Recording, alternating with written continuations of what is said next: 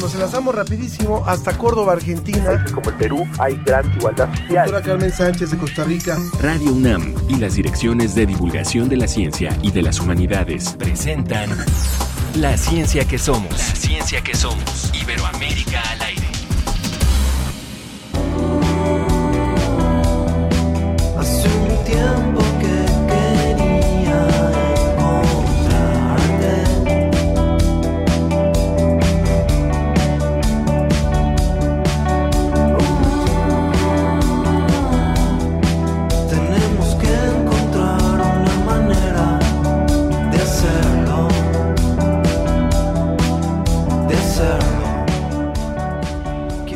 Están? Bienvenidas y bienvenidos a todos los seguidores de la ciencia que somos. Nos da mucho gusto saludarles. Yo soy Ana Cristina Olvera y están escuchando de música de fondo al grupo brasileño Atalos.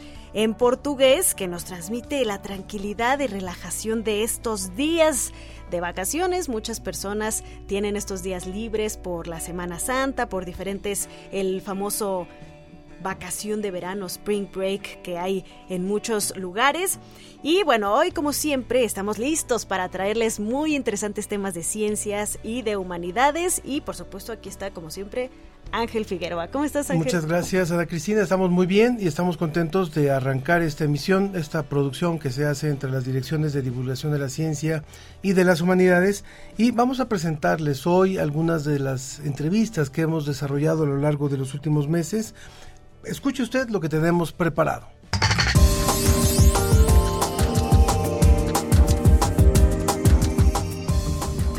La revista Cómo ves de abril nos ofrece un recuento de la pandemia por COVID-19. ¿Cuáles son sus efectos después de tres años de vivir con ella? ¿Qué hemos aprendido?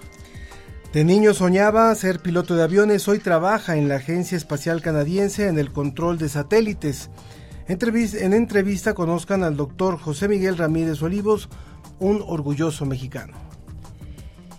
Y la discriminación en la calle, en el trabajo, en los servicios de salud, la gordofobia se presenta en todos los ámbitos y hoy platicamos de cómo atender y entender esta problemática. Como siempre, los invitamos a que participen con nosotros a través del Facebook, en la ciencia que somos, a través del cual estamos transmitiendo, y también en Twitter, en arroba ciencia que somos.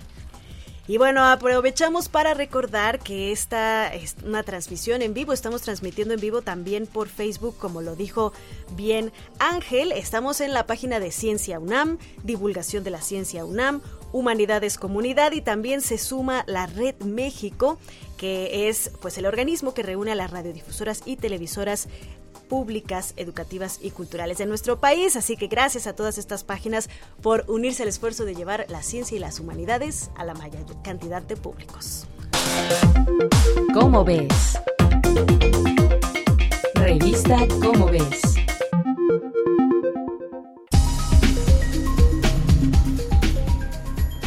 Aprovechando que ya estamos en cabina, ya estamos nuevamente desde este espacio maravilloso que tiene la Dirección General de Divulgación de la Ciencia, esta cabina desde donde se transmite nuestro programa.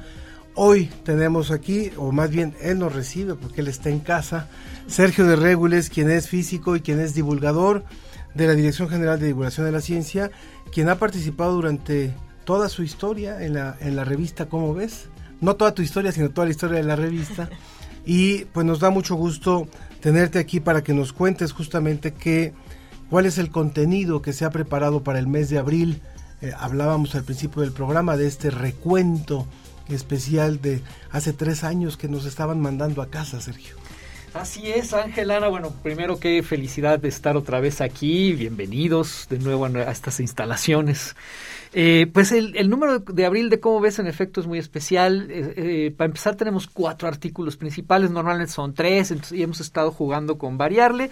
Y sí quisimos hacer un recuento de a tres años, cuando las cosas sin estar totalmente bien, están como ya, ya dan menos miedo, queríamos ver, ahora sí que hemos aprendido. A lo largo de lo, álgido de la pandemia estuvimos informando un montón de cosas, las nuevas variantes, las vacunas, etcétera. Y ahora sí llegó el momento como de hacer este recuento. Entonces encargamos cuatro artículos. El primero es las secuelas del COVID eh, lo poco que sabemos de Carol Perelman. Y ella nos cuenta de estas personas que se curan de COVID, pero quedan con secuelas. Que fue muy difícil reconocerlas, porque claro, en aquella época, en 2020, pues la gente estaba ocupada con los enfermos, ¿no? Y los que ya se habían curado decían, pues tú cállate, no estés fregando, ¿no? Y resulta que estas personas seguían mal.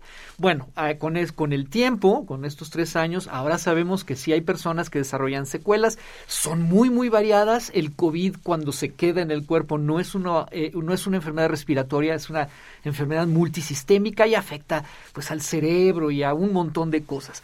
Y Carol Perelman nos cuenta pues lo poco que sabemos y básicamente concluye que ha pasado muy poco tiempo, ¿no? Apenas estamos entendiendo qué es eso del síndrome post-COVID, pero por lo menos ya se reconoció y ya estamos tratando de entenderlo. El siguiente artículo que encargamos, se lo encargamos a Eduardo Tomás, que es casi casi nuestro especialista en cuestiones mentales en cómo ves, y se llama La pandemia y su impacto en la salud mental. Él también menciona las secuelas del COVID que desarrollan algunas personas, no todo el mundo, parece que como el 10%, una cosa así. Y, dice que muchas son mentales y que vienen con, con eh, síntomas como depresión, ansiedad, dificultad para concentrarse, trastornos de la memoria. Y Eduardo trata de decirnos, bueno, ¿y qué puede estar causando esto? Otra vez, no sabemos bien, esto es ciencia en acción, ¿no? Porque apenas estamos entendiendo. Y dice, las causas pueden ser, pues, la acción del virus en el sistema nervioso, directamente el virus eh, a, atacando las células del sistema nervioso, la falta de oxigenación que tienes cuando tienes un caso grave, ¿no? La reacción del sistema inmunitario, que puede ser tremenda, ¿no? Cuando reacciona con todas estas sustancias químicas que son las que producían en aquellas primeras variantes los síntomas más horribles. Eh, las medicinas, en fin, no se sabe muy bien, podrían ser todas estas cosas, pero desde luego también, pues la pandemia nos ha afectado por el aislamiento social, no nada más claro. por cuestiones fisiológicas, sino el aislamiento social y el miedo y la incertidumbre en el que vivimos durante mucho tiempo. Y ahora están apenas saliendo estas cosas y de esto nos platica Eduardo. Y las situaciones horribles que vivieron muchas personas. Las ¿no? situaciones horribles, no, espantosas, ¿no? Y, y, y, se acuerdan cuando daba terror esto, ¿no? Y ahorita aquí estamos tan tranquilos reunidos en una cabina y no tenemos mayor miedo, ¿no? Pero sí fue, fue horrible. Y de todo esto nos habla Eduardo Tomás en este artículo.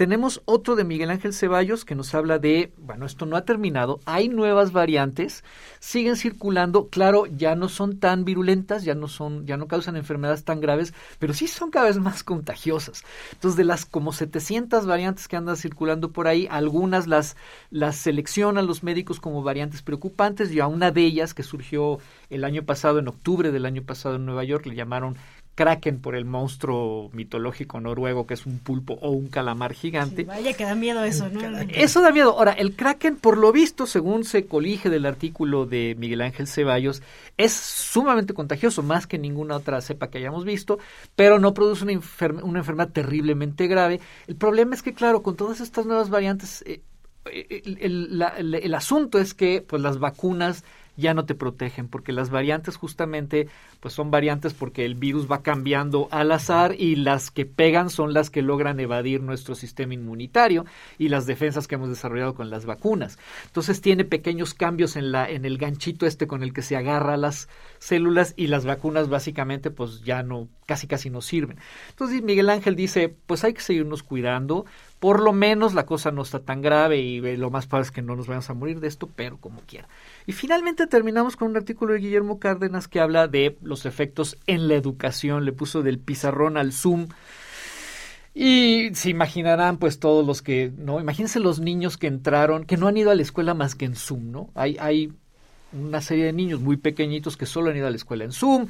Hay gente que eh, en plena adolescencia, empezando la adolescencia, pues les pasó esto y no han socializado. En fin, hay cantidad de efectos desde años perdidos en la educación hasta la deserción, la ¿no? Se hablaba. La deserción y cosas de esas. Y de eso nos habla Guillermo en este último artículo del número este especial de cómo ves. Esperemos que ya no tengamos que volver a hablar de esto nunca jamás. Ojalá lo cierto, no. lo cierto es que yo creo que todavía faltan años, todavía faltan años y realmente nos tocó esta generación, así ¿Sí? como como sí, pues hubo sí. alguna generación que vivió otras epidemias, que vivió otras otros problemas sociales o civiles, nosotros ya somos una generación que quedó marcada Sí, claro. Este, y seguramente vamos a seguir conociendo muchísimo más.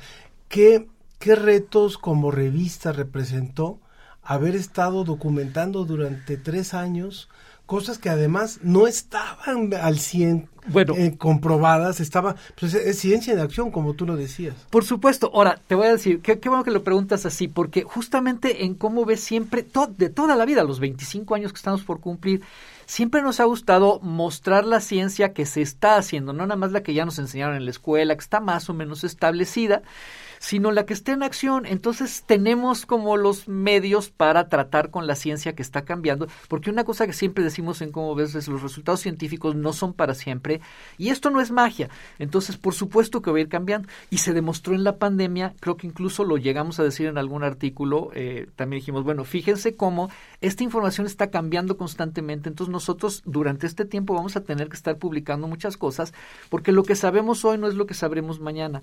Entonces, eh, eh, creo que ahí eh, nos, nos vino, nos funcionó muy bien nuestra preparación de años de decir nosotros presentamos la ciencia viva, porque este fue un- el ejemplo, pero perfecto de cómo la ciencia va cambiando y nunca tienes la última palabra, ¿no? Ha sido muy interesante, terrible, pero muy interesante. Pues, eh, pues Sergio, seguiremos pendientes además de todos los eventos de festejos de este 25 aniversario, que seguramente en los próximos números nos vas a traer también más detalles. Claro que sí, gracias a la Cristina, gracias Ángel. Pues muchas Muchas gracias, gracias. muchas gracias. Continuamos, seguimos con mujeres en la ciencia nuevamente.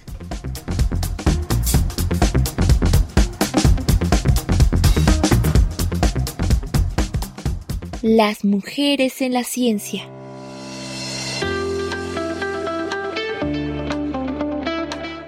Hola, soy Valeria Burto Sánchez, estudio química farmacéutico-biológica en la UNAM y estoy cursando mi segundo semestre de la carrera. En 2021, solo 13.5% de las mujeres profesionistas eran egresadas de carreras relacionadas a ciencia, tecnología, ingeniería y matemáticas conocidas como STEM. Para incrementar la participación de mujeres en estos sectores, es necesario intervenir desde los primeros años de escuela para que más mujeres tengan el deseo, la y los estudios para optar por carreras STEM, así como añadir un enfoque de género en los contenidos de ciencia y tecnología en los programas de educación básica. Por ejemplo, hacer énfasis en los aportes e historia de las mujeres en la ciencia.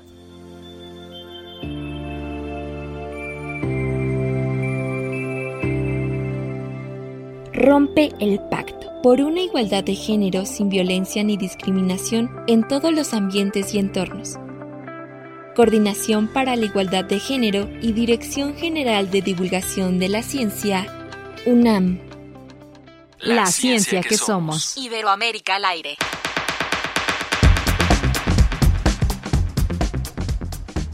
Pues seguimos en la ciencia que somos y hoy eh, pues queremos recordar una charla, una entrevista muy interesante que tuvimos Ángel con el doctor José Miguel Ramírez Olivos.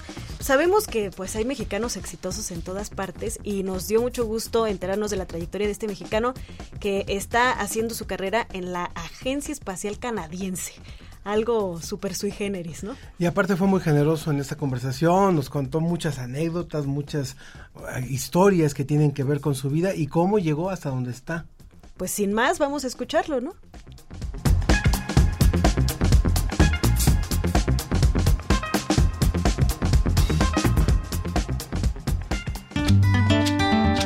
La ciencia que somos. La ciencia que somos. Entrevista.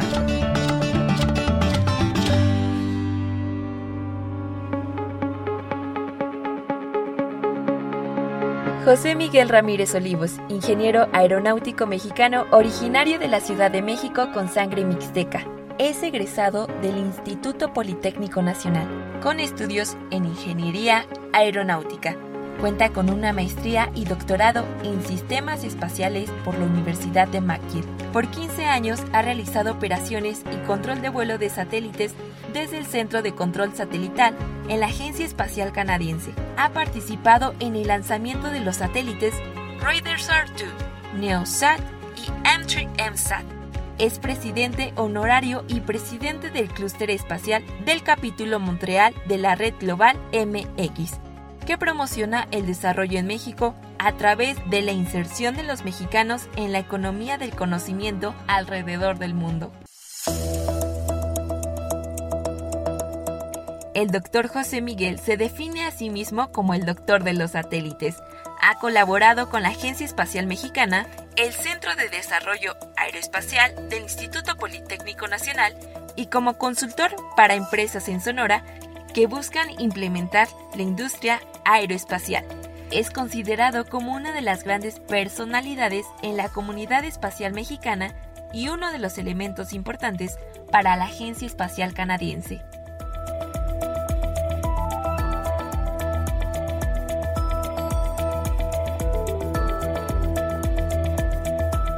Pues así, así es la presentación de José Miguel.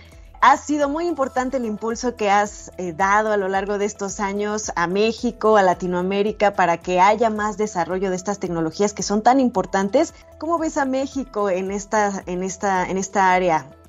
Saludos Ana Cristina, saludos Ángel. Es un gusto para mí estar aquí con ustedes, como invitado. Muchas gracias por la presentación y la introducción. Es, ah, me siento muy honrado por esta presentación. Muchas gracias. Pues mira, este, veo muy, muy importante, muy, muy importante el tema espacial en México, a lo cual hemos estado empujando, no nada más yo, sino varios colegas también con nacionales, hemos estado empujando desde fuera del país y dentro del país, hablando de México, cómo podemos de alguna manera ya empezar a desarrollar una, este, una disciplina o una industria espacial, ¿verdad? Este, hablo de la disciplina porque, bueno, pues sí, se necesita el, el, recurso humano y se necesita también, pues, el recurso material, como ustedes. Pero, bueno, dentro de estos dos recursos, bueno, ¿qué más hay? Entonces tenemos que empezar dando este, desde el gobierno las políticas, luego también dar este, esta cultura que se dé, ¿verdad?, para empujar y para estimular y eh, ayudar al país, pero tanto, sobre todo, sobre todo al recurso humano, eh, las generaciones que vienen, cómo pueden también introducirse a la industria espacial y cómo México también, yo lo anticipaba hace un par de meses en un congreso en Guadalajara, en menos de 10 años nuestro país va a ser verdaderamente potencia espacial. José, eh, José, tú querías ser piloto cuando eras niño y varias situaciones lo fueron impidiendo, lo fueron modificando. Cuéntanos un poquito de eso, cuéntanos de tu paso por la, por la vocacional, por el poli eh, y de lo que representó esta institución para ti. Es un gusto hoy tener también eh, un, un, egresado del Instituto Politécnico Nacional que está haciendo este trabajo tan importante allá en Canadá. Fíjate que, este, gracias por la pregunta, muy buena. Eh, pues pasa por ser efectivamente piloto, este, piloto aviador.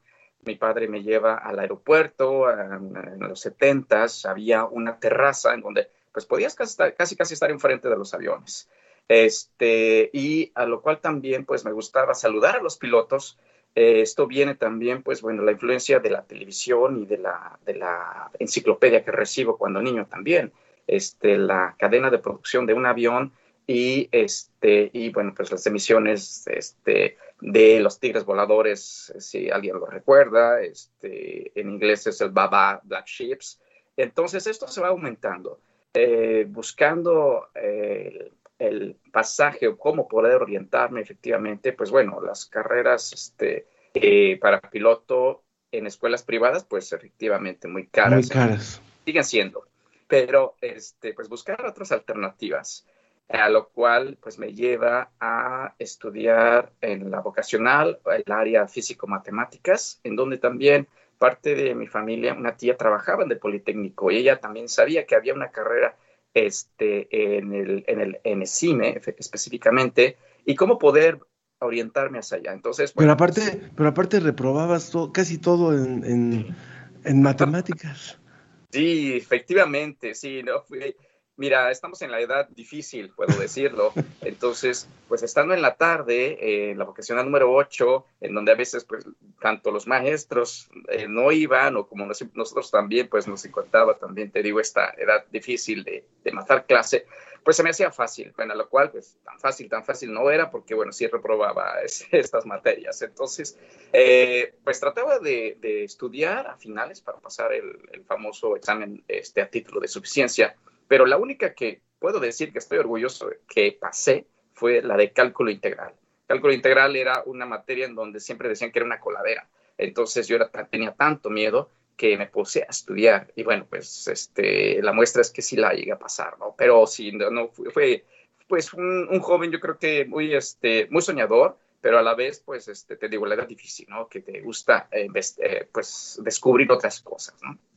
Y así después te fuiste perfilando, aprendiendo idiomas, lo cual también te ayudó mucho. ¿Cómo es que decidiste Canadá? ¿Por qué Canadá y, no otro país? La mayoría de los mexicanos pues tenemos aquí de vecino a Estados Unidos, muy cerca. Sí, eh, todo esto llega por una, una, una, oferta de trabajo, pero a Bell Helicopter, donde trabajaba en Ciudad del Carmen, teníamos un representante platicando con él y con una situación que se dio este, para servicio al cliente en español, entonces yo le hago la, pregunta y él me dice, sí, fíjate que, bueno, pues no es en, Dallas, Fort Worth, donde está Bell Helicopter, sino que es en Mirabel, en Canadá. Entonces envío mi solicitud y empieza la respuesta en donde dicen, efectivamente, si hay una oferta para ti, este, podemos este, eh, entrevistarte. Y a la par, bueno, ya, ya tenía también pensado este, eh, venir a Canadá, ya teniendo a la par mi residencia. Entonces se acelera todo y llego allá. Pero estando aquí es cuando yo descubro eh, que hay una agencia espacial. Entonces, pues todo se viene de alguna manera para atrás en los pensamientos, en los juegos de niño, y le digo, pues bueno, este era lo que de alguna manera siempre soñé. Entonces, pues a aplicar, este, no fue fácil, no ha sido nunca fácil, pero bueno, pues ahora puedo decir lo que ya 15 años, pues ya, ya, ya es un gusto y seguirá siempre siendo un gusto. Si usted nos acaba de sintonizar, estamos conversando con un mexicano que nos llena de mucho orgullo, José Miguel Ramírez Olivos. Él es controlador de satélites en la Agencia Espacial Canadiense, es egresado del Instituto Politécnico Nacional y tiene ya 15 años de experiencia en la industria espacial. Eh, debo de decir nuevamente, él es presidente honorario y presidente del clúster espacial del capítulo Montreal de la Red Global MX y ahora está allá en, Montreal, en Canadá. Mario Alberto Mora, eh, a quien, eh, que esa parte es, es, público y es un apasionado de los aviones y de la aeronáutica, dice, saludos a José Miguel, qué interesante conocer casos como el suyo. Patricia Chavarría también, gracias por informar de, sobre todo este contenido interesante e importante. Y les recuerdo nuestras vías de contacto para conversar también con nuestro invitado de hoy, con José Miguel. Es Facebook La Ciencia que Somos, en Twitter arroba Ciencia que Somos y en el, el WhatsApp 55 54 06 57 62. Rápidamente, José Miguel, sabemos que en México hay un desarrollo importante de la industria aeroespacial, mucho de lo que ha ocurrido, por ejemplo, en la zona de Querétaro, donde ya hay toda una serie de, instalaciones y donde se ha reforzado también la preparación de nuevos cuadros en el tema de, la industria aeroespacial. ¿Qué nos falta para despegar? Porque sabemos que los caminos, por ejemplo, de la, Agencia Aeroespacial Mexicana no han sido fáciles, pero ¿qué nos falta para poder acabar de despegar y darle una mayor importancia al crecimiento de cuadros y de la industria aeroespacial en nuestro país? Lo que puedo decir que nos hace falta, hace falta México, simplemente nada más seguir empujando la, la, este, la, la pelota de nieve este, a nivel industrial, en donde más, más industriales empiecen a fijarse este, en querer invertir en la industria espacial. Como ustedes saben, bueno, la industria, si la comparamos con la industria eh, automotriz, también empezó así hace muchos, muchos años. Y ahora, pues bueno, México es este, un gran, gran, gran este, jugador en la industria automotriz, en todo sentido, desde la cadena de suministro, desde un empaque hasta la construcción completa de, una, de un auto. Y entonces, imagínate lo que podemos hacer también con, con la industria espacial. Bueno, muchos también, muchos industriales de la industria automotriz pueden brincar a la industria aeronáutica y también brincar a la industria espacial, buscando certificaciones. Entonces, eso es lo que va a poder generar también que empiecen también a seguir empujando esta, esta rueda, esta bola de nieve, como digo, y empiecen también a empezar a desarrollar. Ya estamos participando y también quiero anunciarles que el, el mes de diciembre pasado, este, México ya está participando como país en el programa Artemisa que eso es fantástico, eso es una noticia increíble y bueno, hay que seguir difundiéndola para que de alguna manera se llegue a todos los rincones del país, en donde haya industriales y donde quieran levantar la mano para poder participar. Eso sería que sigamos empujando y bueno, pues como este, este programa que llega también a todo el país y a, a, otros países, bueno, pues también que estén interesados y que sepan la participación de nuestro país, para que también, si tienen conocidos, bueno, que empiecen también a referir. Eso es lo que se, se necesita ahorita. Como digo, a 10, a 10 años, bueno, pues yo creo que vamos a estar participando y, menos de eso, porque efectivamente eh, la capacidad de, de, nuestros connacionales es increíble. Entonces, bueno, ya estamos en grandes ligas. Eso es lo, lo, que también tenemos que creernos, que estamos ya en las grandes ligas y que sigamos también empujando a esto. Aquí tenemos más comentarios, José Miguel. Marcela Boyd nos dice noticias sorprendentes. Ba Bravo, Edgar Bennett Bucio nos manda muchos saludos.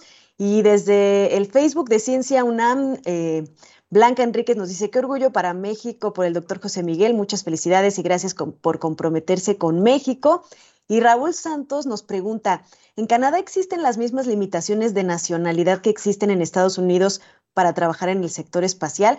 Bueno, sabemos que para trabajar en una agencia nacional, lo mismo que ocurre muchas veces también aquí en México y en otros países, pues tienes que ser ciudadano porque sobre todo en estas eh, organizaciones donde son de seguridad nacional y que tienen un papel tan importante, pues está esa regla y por eso es difícil que entren personas de otras nacionalidades. ¿Cómo funciona allá en Canadá, José Miguel? Eh, efectivamente, como bien lo dices, Ana Cristina, sí, se llega un, un, un proceso, es un proceso. A mí también me tocó esperar porque efectivamente para poder trabajar en el caso de la Agencia Espacial Canadiense necesitas ser ciudadano y una vez que eres ciudadano también pasar unos, unas investigaciones de seguridad, seguridad nacional, eh, dependiendo al, al, al, puesto o a la área en donde vayas a trabajar. Eh, de entrada, si es una, un código de seguridad en donde van a investigarte, este, ahora sí que tu presente y tu pasado, y de allí, bueno, van a, van a ver si ya obtienes el código de seguridad. En mi caso, bueno, si ya he pasado dos códigos de seguridad, puesto que trabajo también con tecnología y bueno, hay cosas que pues son efectivamente de seguridad nacional, pero toma tiempo, no es imposible, pero sí tienes que ser residente, tienes que ser ciudadano y esperar todo este proceso para que, bueno, puedas obtener al menos y de entrada te preguntan si eres ciudadano para poder, para poder postular. Entonces, es un paso por paso. Es, es eh, a veces es largo porque, bueno, pues uno desesperado quiere ya entrar y, y quiere aplicar, pero toma tiempo. Pero bueno, es como digo, no es imposible. José Miguel, eh, sabemos que lo que tú controlas, eh, los satélites que tú controlas, cuestan millones de dólares canadienses y millones de dólares americanos y, y millones de pesos, pero ¿qué, ¿qué, representa, cómo transcurre un día y cómo fue al principio, cuando ya te tocó operar estos, estos satélites? Tú has hablado algunas veces de, del estrés que te provocaba el tener en tus manos algo que si se, si se sale de ruta, no sé cómo se pagaría.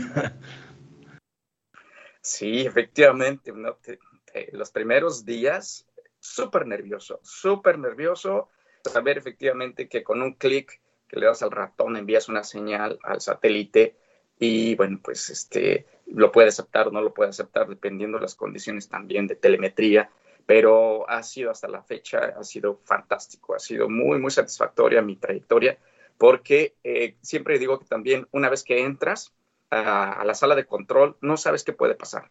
O sea, todo un domingo, puede, por, por, ejemplo, un domingo, un día festivo que tú sabes que no hay gente y todo está tranquilo, este, dices, bueno, no, no va a haber nada, todo va a estar quieto, aburrido. No, al contrario, es a veces, a veces que es el día en donde tenemos alarmas para el satélite, tenemos que saber cómo este, interpretarlas, eh, a quién, si yo soy el primero que responde, o tengo que esperar y también hablar a los colegas, los que los sistemas y subsistemas, para que puedan llegar y hacer juntas para poder solucionar el problema.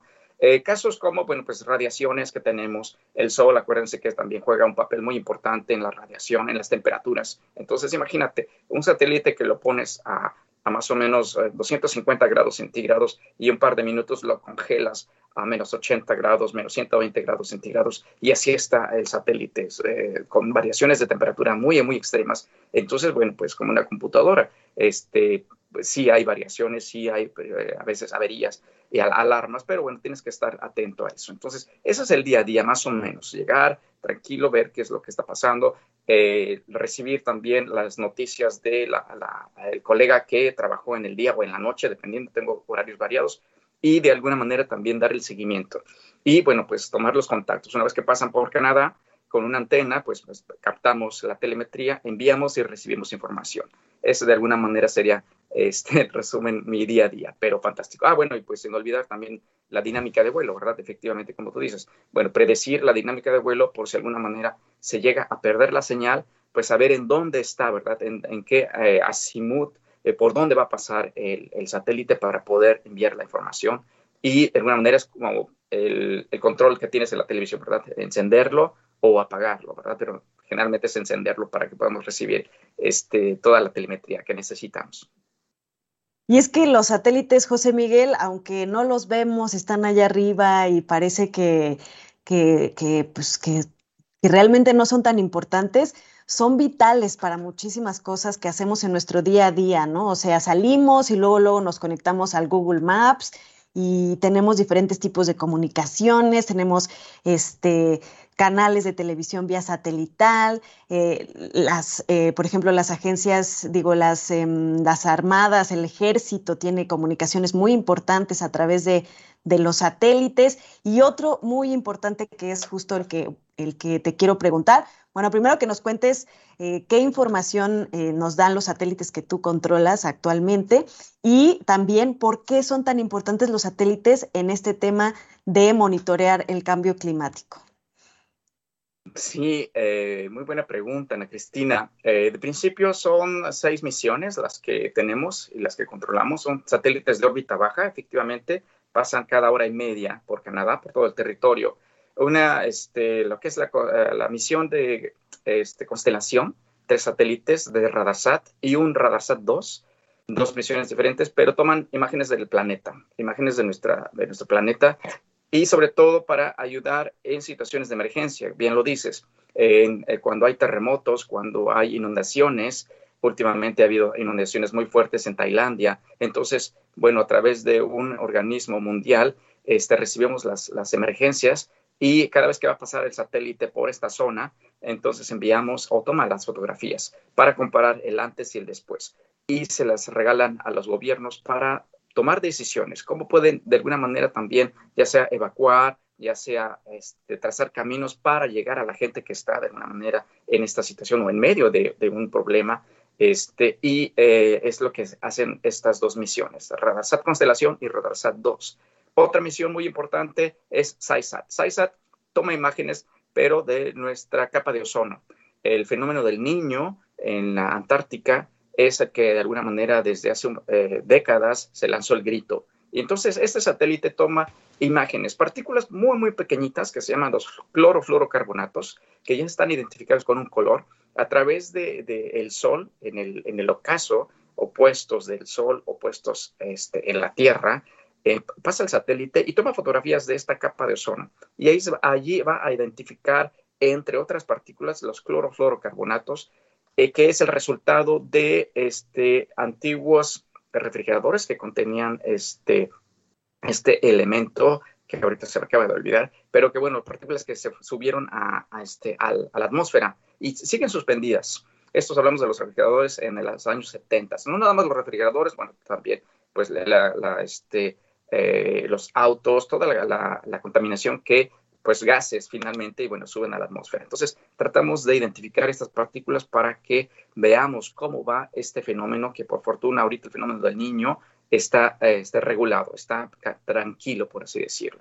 Y otra misión que se llama NEOSAT. NEOSAT, hablando de los, de los meteoritos, ver, buscar futuros meteoritos que puedan pasar cerca de la Tierra o que tengan de alguna manera un peligro para nuestro planeta. Entonces, bueno, vamos a identificarlos y vamos a saber en qué, en qué, este, en qué distancia y en dónde los podemos ubicar para poder responder así a unos eventos. También este, basura espacial, basura espacial que pueda también poner en peligro nuestras misiones. Y por último, este, eh, M3 MSAT, que es un satélite que este, monitorea el tráfico marítimo, por, sobre todo por la Antártica, por la Antártida, arriba este, en el Polo Norte, donde, bueno, pues el tráfico marítimo cada vez se incrementa y es así como podemos este, eh, ayudar a, este, a la observación de la Tierra y muy importante, pues efectivamente predecir en imágenes satelitales y, bueno, pues eventos que pueden ocasionar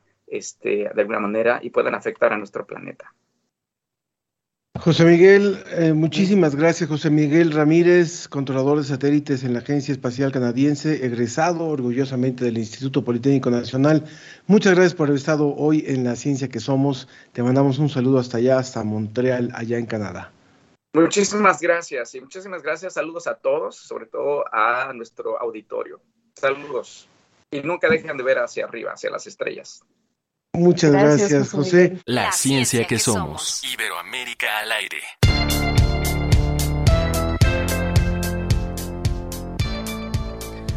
Continuamos aquí en la ciencia que somos. Muchas gracias por seguir, por seguir con nosotros y por hacer con nosotros este espacio. Y bueno, pues el tema, el tema al que vamos hoy en la Ciudad de México, de acuerdo con una encuesta sobre discriminación, la EDIS del 2017, se refirió que la primera causa de discriminación es justamente el sobrepeso, y esto con un 10.7%, excluyendo a las personas o, desde las esferas políticas hasta las clínicas. Acompáñenos a escuchar esta conversación que tuvimos con la doctora Alejandra Collado en torno a la diversidad corporal y lo que se ha llamado la gordofobia como un fenómeno discriminatorio. No sé si ustedes vieron por ahí la película de La ballena. ¿Tú la viste? Sí, sí la vi, impactante. Y una actuación eh, fenomenal. Ganadora del Oscar. Ganadora del, del, Oscar del actor Brendan Fraser. Bueno, pues si la vio, cuéntenos por ahí. ¿Qué le pareció? Nos puede escribir a nuestras redes sociales, en Twitter, arroba Ciencia que Somos, en Facebook, La Ciencia que Somos, en donde por supuesto los estamos atendiendo. Vamos a escuchar esta entrevista y a ver esta entrevista con la doctora Alejandra Collado.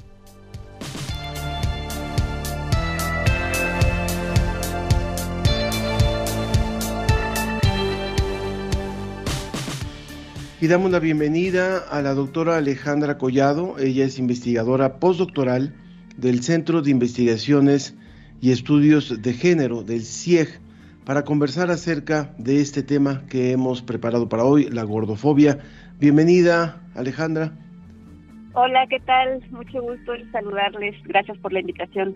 Cuéntanos, por favor, eh, Alejandra, cómo es que se va desarrollando esta investigación o este concepto para poderle dar nombre y poder eh, ver cuáles son las líneas que, que transcurren en torno a esta discriminación por el aspecto físico, en este caso por la gordura.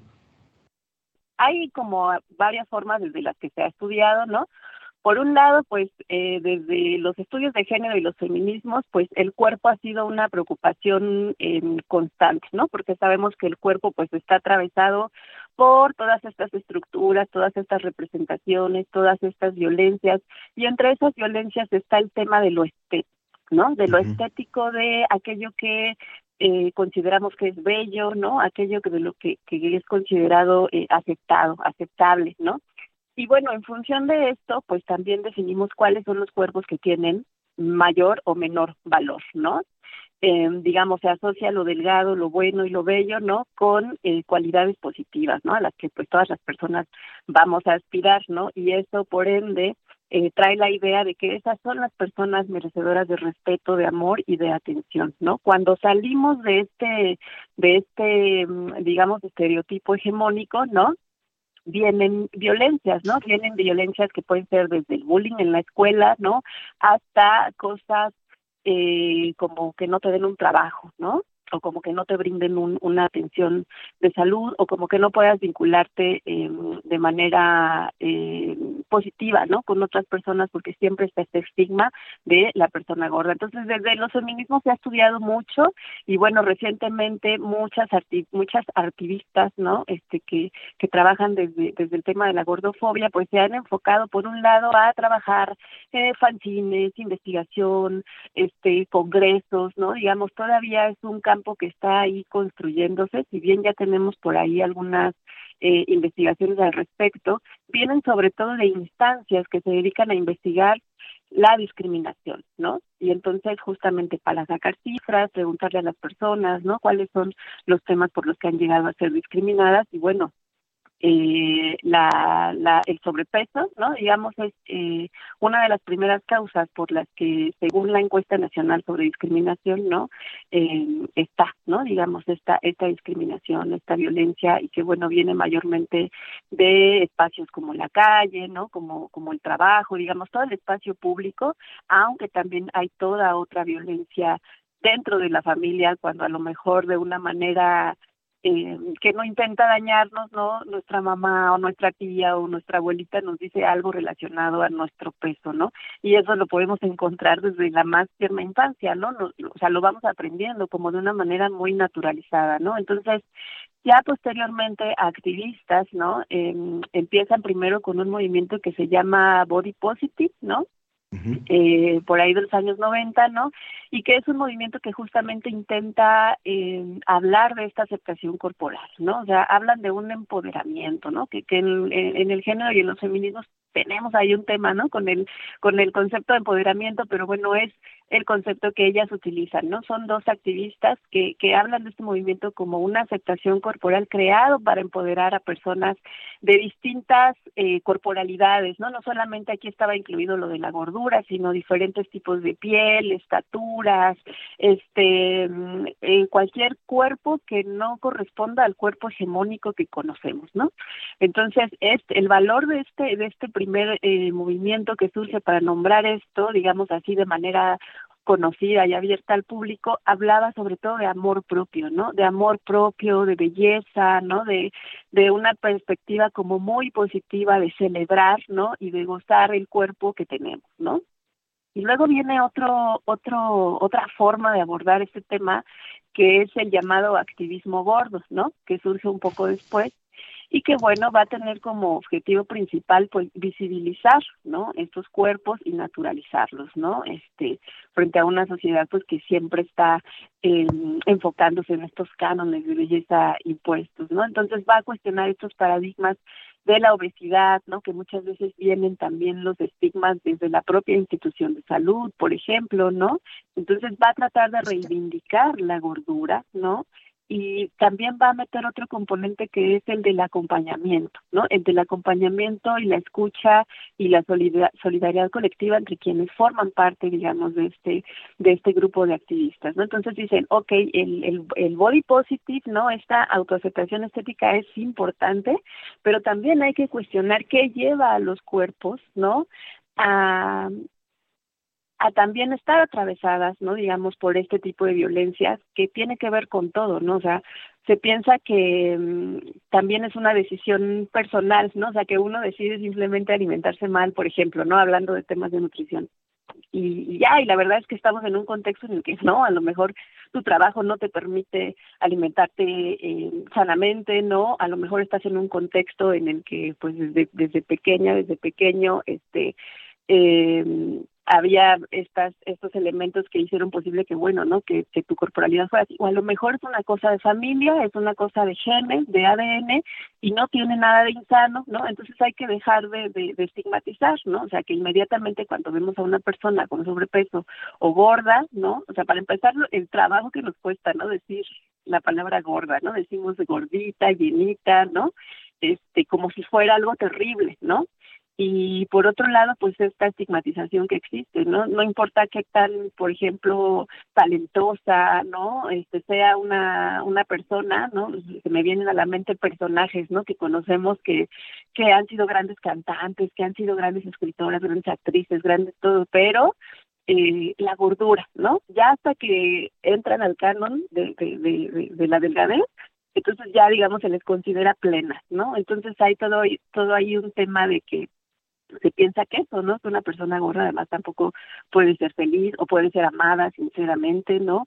O que no disfruta, ¿no? También de, de su cuerpo. Entonces, bueno, eso es un, un, cuestionamiento más del activismo gordo, ¿no? De cómo también denuncia a un sistema que niega espacios y derechos humanos, ¿no? Digamos, lo lleva más allá de solamente la cuestión estética y bella, sino que va hacia la estructura, ¿no? Y pues en, en términos generales, estas son las formas en las que se, se, se ha trabajado el tema del feminismo.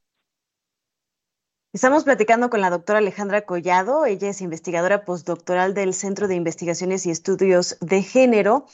Y bueno, hemos escuchado toda clase de, frases, ¿no? Eh, la gordofobia es una de las, de las discriminaciones, de las formas de discriminación más normalizada. Estas frases de, ay, qué bonita cara tienes, no lástima que estás gordita o gordito, o este, justo esto que decías de de el talento, no importa qué tanto talento, a qué te dediques, siempre el aspecto físico, eh, la gordura siempre, siempre está por delante dentro de los comentarios, dentro de las oportunidades. Y justo también esto que oíamos en la cápsula que, que preparó Marían sobre los problemas que generan eh, este tipo de discriminaciones, ¿no? Sí hay problemas del corazón, pero ¿qué tanto es por esta presión, esta discriminación? ¿Cuáles son los, los problemas añadidos que se ha detectado que genera esta situación para las personas gordas? Pues a veces, como te decía, pueden ser genes, ¿no? O sea, a veces simplemente la constitución corporal de la familia es así, ¿no? Y otras veces, pues sí puede estar determinado por otras circunstancias, ¿no? Que bueno, pues ahí puede ser como muy muy variable. Aquí lo importante es, por ejemplo, comprender el hecho de que un cuerpo gordo no necesariamente es un cuerpo insano, ¿no? Sí, sí, me refiero como a los, a los problemas que se generan por la discriminación, que no tienen nada que ver con la gordura, pero que se van perpetuando.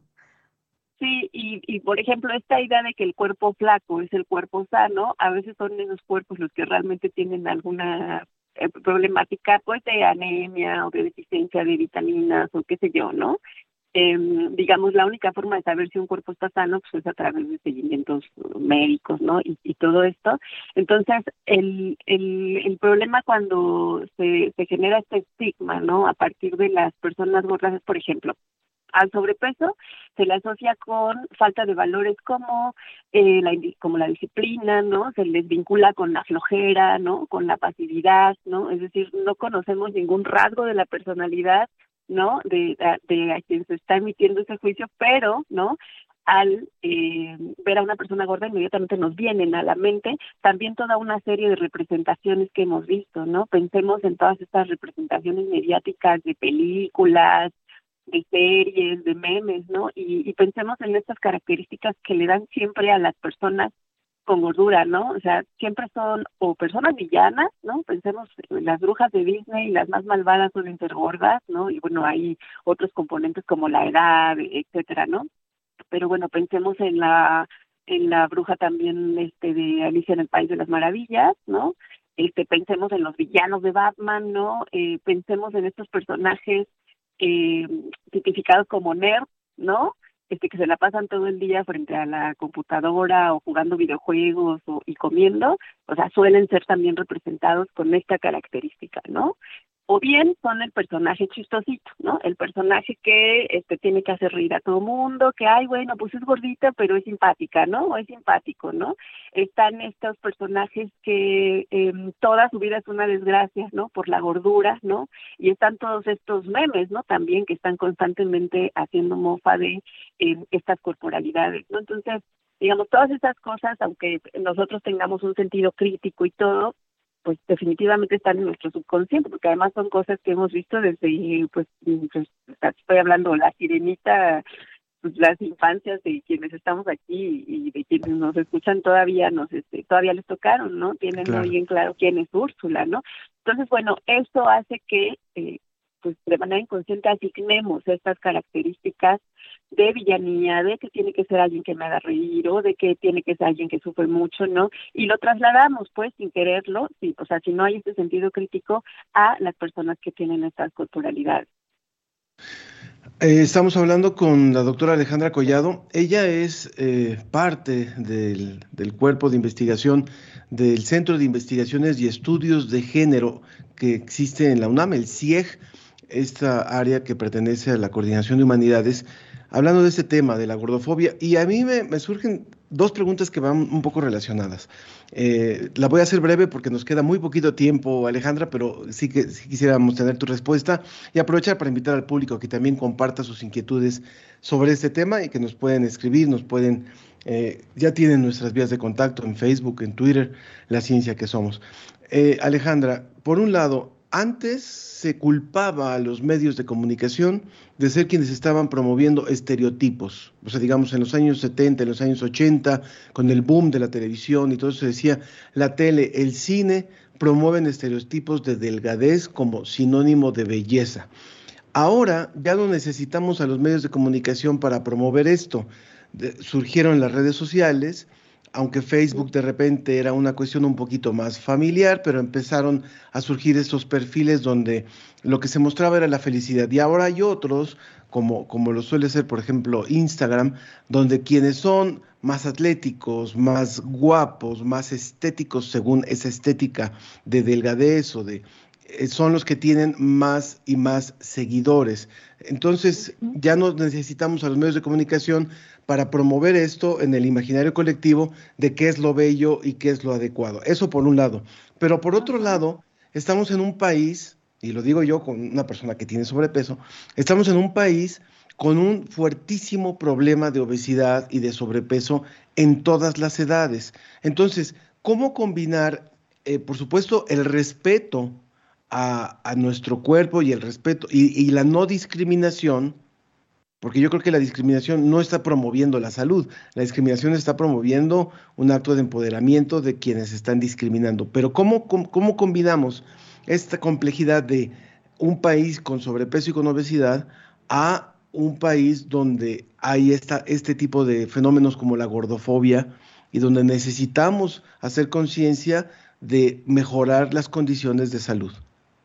Ok, Sí, pues son dos, dos eh, temas muy importantes, ¿no? Por un lado, todo este tema del, del ambiente digital, ¿no? Este que bueno, los medios siempre han sido un, un reflejo, ¿no? De, de, lo que sucede y bueno, ellos agarran esos estereotipos que saben que más venden, ¿no? Y luego el tema de, de los likes, ¿no? Bueno, pues nos encontramos en un momento bien perverso, ¿no? Porque además nos encontramos en un momento de filtros de Instagram, ¿no? De, de, cientos de aplicaciones que sirven para adelgazarte la cara, ¿no? Entonces, digamos, es eh, hay una cosa, eh, pues que viene como de mucho más, o sea, es, una raíz como más profunda, ¿no?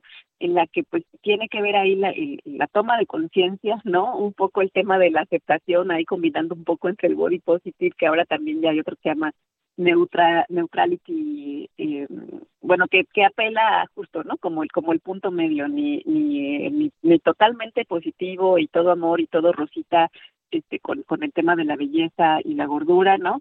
Sino que también con un cuestionamiento, ¿no? Entonces, eh, en ese sentido, pues estamos en un momento peligroso, ¿no? Y aquí lo que queda es justamente no seguir promoviendo, ¿no? Es decir, no vamos a cambiar difícilmente vamos a cambiar lo que eh, pues la gente publica no en sus redes sociales pero ahí sí toca como hacer un poco la conciencia desde una desde uno en el tema de la aceptación pero también eh, quienes estamos, por ejemplo, eh, en cercanía con eh, infancias, por ejemplo, no con niñeces, eh, con adolescencias, ¿no? Sí tratar de que se vaya entendiendo que una persona no vale ni más ni menos por la corporalidad que tenga, ¿no? Entonces ahí es toma de conciencia y es trabajo colectivo que tenemos que hacer así, ¿no? A nivel sociedad, ¿no? Y en cuanto al tema de, la alimentación y la salud, sí, eh, pues las cifras sí eh, ponen a México, ¿no? Este, nos hablan, ¿no? De qué está pasando, pero aquí hay que ver que es un tema más estructural, ¿no? Tiene que ver, por ejemplo, con la calidad de nuestros alimentos, ¿no? Y entonces ahí hay que preguntarnos qué onda, de dónde, de dónde está saliendo, pues todo este tema de la comida procesada, ¿no? De las empresas eh, apropiándose, ¿no? De, de eh, pues de, de, de, de, la industria alimentaria, ¿no? Entonces, por eso el activismo gordo cuestiona mucho más allá y decir, bueno, ok, este, ¿y qué pasa con eh, todo este discurso médico que por mucho tiempo no nos había dicho que el azúcar era tan dañina, que las harinas, que el pan de tal de tal marca, ¿no? Resultaba que era puro gluten y que era pura azúcar y que era puro no sé qué, ¿no? Definitivamente, pues sí, yo creo que también una industria mediática que pues te, está invitando todo el tiempo a comer patitas y chatarrita y refresquito y que las industrias más poderosas sean aquellas que también producen esto, ¿no? Pues ahí nos está hablando mucho de una estructura que también da pie o permite o promueve incluso, ¿no? El consumo de ciertos alimentos por sobre otros, ¿no? Entonces ahí ahí yo solo lo pongo en el tema de la alimentación, pero así podríamos irnos con muchas otras más cosas, ¿no? Entonces, pues eso para Sí. no extenderme tanto. Así es, muchas gracias, doctora Alejandra Collado. Un No, tema que sin duda alguna vale la pena seguir analizando, pero pronto tendremos más, más tiempo. Claro que sí, muchas gracias. La ciencia que somos. Iberoamérica al aire. Pregunté, ¿vos a dónde vas? Dijiste que te importa y reí también.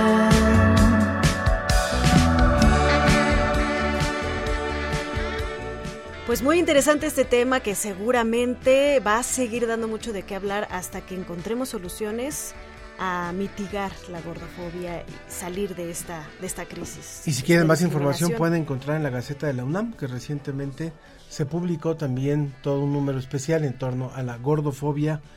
Bueno, nos vamos, nos vamos, se nos ha acabado el tiempo y agradecemos, por supuesto, al eh, Departamento de Radio de la Dirección General de Divulgación de la Ciencia de la UNAM.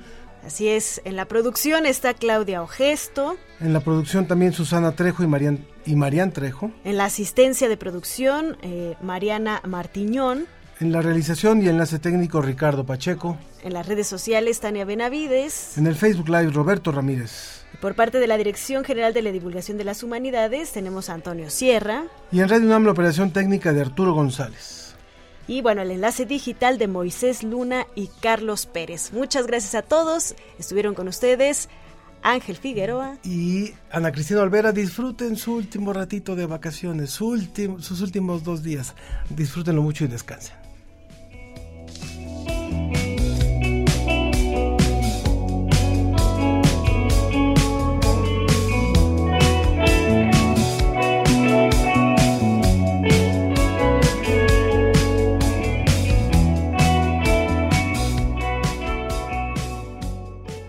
Esto fue La Ciencia que Somos. Iberoamérica al aire. Los esperamos el próximo viernes. La Ciencia que Somos. La Ciencia que Somos. Una coproducción de Radio UNAM y las direcciones de divulgación de la ciencia y de las humanidades.